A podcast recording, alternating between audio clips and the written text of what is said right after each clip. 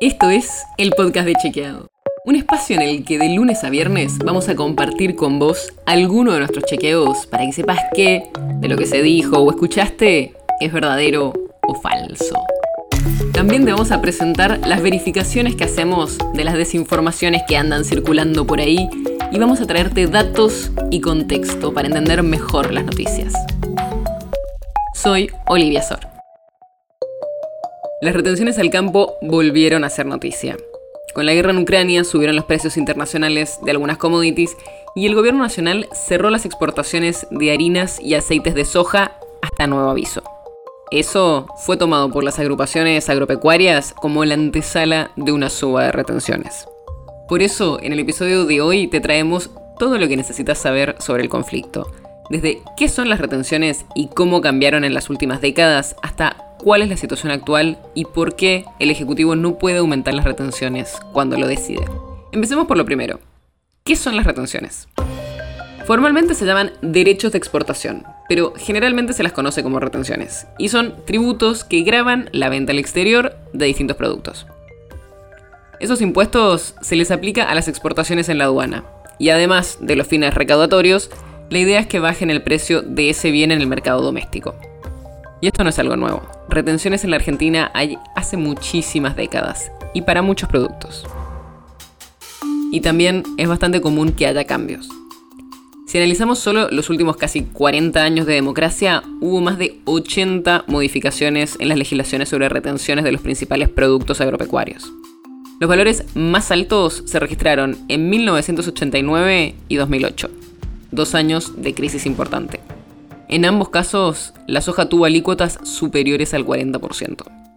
Y los porcentajes más bajos se registraron en la década del 90, cuando se eliminaron las retenciones para varios de los principales productos y se estableció solo un 3,5% de retención para la soja. Si tomamos solo los últimos dos gobiernos, también hubo muchos cambios. Cuando Mauricio Macri llegó a la Casa Rosada en diciembre de 2015, se eliminaron las retenciones para el trigo, maíz y girasol, y el porcentaje de la soja fue bajando poco a poco, pasó del 35% al 26% en agosto de 2018.